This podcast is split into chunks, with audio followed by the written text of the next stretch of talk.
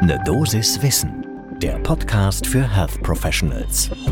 Jetzt soll sie also kommen, die große Krankenhausreform. Die Vorschläge der Regierungskommission liegen seit dem Nikolaustag auf dem Tisch und warten darauf, zerredet zu werden. Fangen wir damit an. Und damit guten Morgen und willkommen zu Ne Dosis Wissen am Freitag, den 9.12.2022. Werktags sprechen wir hier ab 6 Uhr in der Früh über Themen, die Menschen im Gesundheitswesen interessieren könnten. Und dieses Thema, die Frage, wie Krankenhäuser künftig finanziert werden, das interessiert euch alle. Ich bin Dennis Ballwieser, ich bin Arzt und Chefredakteur der Apothekenumschau und ich darf eine Dosis Wissen im Wechsel mit meiner Kollegin Laura Weißenburger moderieren. Ein Podcast von gesundheithören.de und Apothekenumschau Pro. Bisher werden Krankenhäuser in Deutschland durch DRGs, Diagnosis Related Groups, finanziert. Das sind die Fallpauschalen. Allseits bekannt und allseits verhasst. Die führen dazu, dass operiert und behandelt und diagnostiziert und therapiert wird. Was das Zeug hält, Hauptsache es rechnet sich damit kein OP-Saal auch nachts stillsteht, damit kein diagnostisches Gerät irgendwann mal in den Standby-Modus schaltet, damit keine Assistenzärztin nachts in die Verlegenheit kommt, einmal zu schlafen. Und dass dieses System erneuert werden soll, darüber herrscht so ungefähr seit Einführung der Fallpauschalen Einigkeit, weitestgehend. Jetzt hat Karl Lauterbach eine Regierungskommission beauftragt. Das Ganze kommt aus dem Koalitionsvertrag der Ampel. Und diese 17-köpfige Wissenschaftlerinnengruppe, die hat jetzt ihre Ergebnisse vorgestellt. Die lohnen mehr als nur einen Blick. Legen wir los, brüht euch einen Kaffee frisch auf, meiner steht vor mir und dann steigen wir ein. Das, worüber ich jetzt spreche, das haben wir natürlich in den Show Notes für euch verlinkt und wer Zeit hat, der sollte da tatsächlich einmal draufklicken, denn da geht es um die Zukunft eurer Arbeitsplätze und die Arbeitssituation, unabhängig davon, ob ihr in der Klinik oder in der Praxis arbeitet, ob ihr angestellt oder selbstständig als Niedergelassene seid, das sollte uns alle interessieren. Zuerst, die Regierungskommission schlägt vor, dass künftig Vorhalteleistungen vergütet werden sollen. Im Moment ist es ja so, dass praktisch alles, was äh, sich rund um das Personal, den Betrieb der Technik etc. dreht, aus den Fallpauschalen finanziert werden muss. Obwohl ein Krankenhaus ganz klar Daseinsvorsorge ist, gibt es dafür für die Daseinsvorsorge, nämlich das einfach Betreiben eines Krankenhauses, kein Geld. Dann kommen wir nochmal zu dem anderen Thema. Da geht es um die Investitionen, also zum Beispiel in die Bauten. Das ist dann Ländersache, da geht es nachher noch drum. Aber hier geht es erstmal darum, dass die Kommission erkannt hat, wenn Leistungen vorgehalten werden müssen, unabhängig davon, ob sie eigentlich sachlich notwendig abgerufen werden müssen, dann sollte das auch so finanziert werden, quasi als Fixkostenpauschale und genau das empfiehlt die Kommission. Da sind sich auch alle einig, die das kommentieren, dass das eine grundsätzlich gute Idee ist. Zweitens, jetzt geht es um die Krankenhausversorgungsstufen, die sogenannten Level.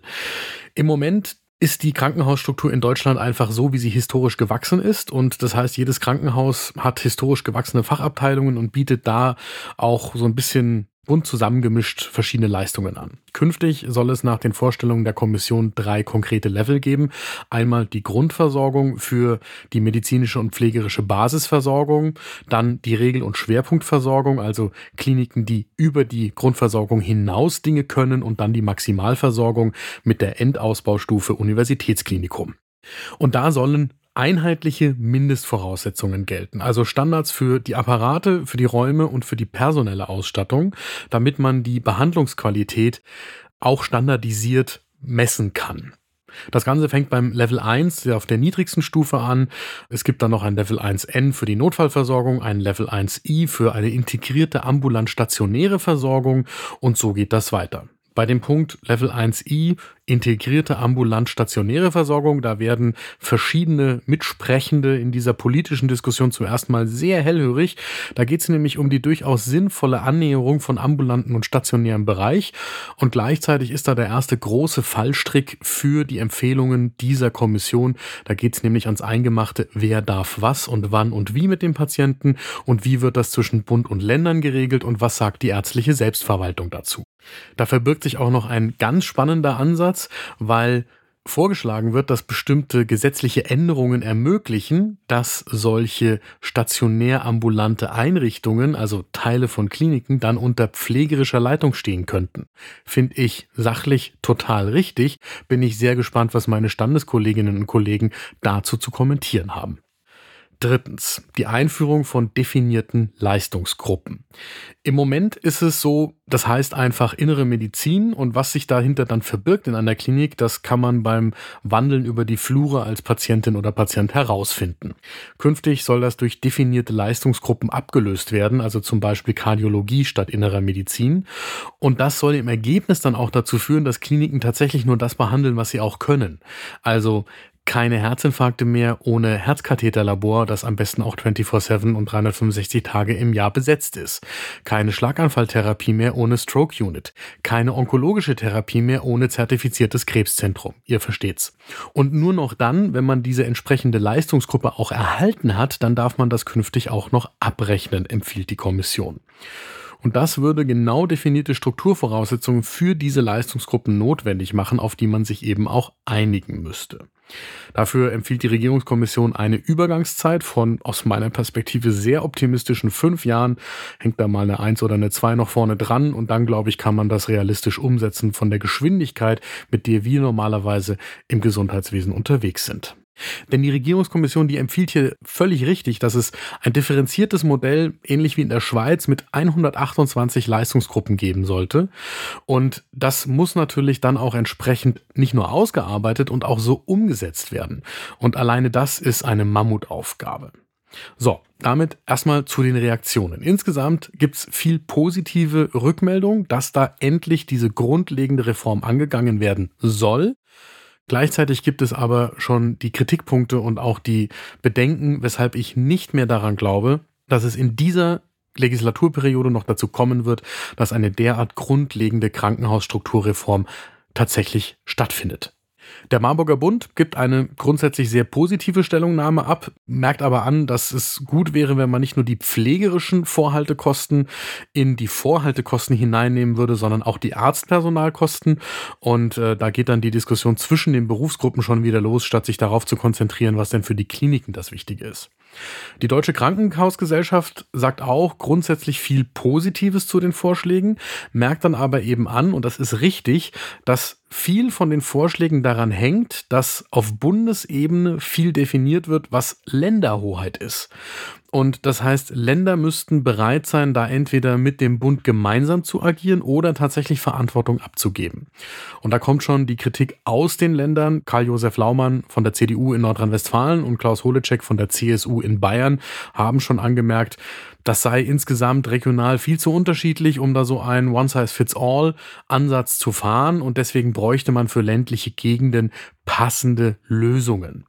Und die Pflegeratspräsidentin Christine Vogler sagt in der Süddeutschen Zeitung, dass die Reformvorschläge die Situation in der Pflege nicht verbessern würden, weil die Pflege ja auch heute schon aus den ADRGs ausgegliedert sei. Und deswegen müsste man andere Maßnahmen ergreifen, um die Pflege attraktiver zu machen. Ich greife nochmal einen von diesen Kritikpunkten heraus, weil der für mich der Knackpunkt ist, von dem ich glaube, dass die Krankenhausreform darüber stolpern wird.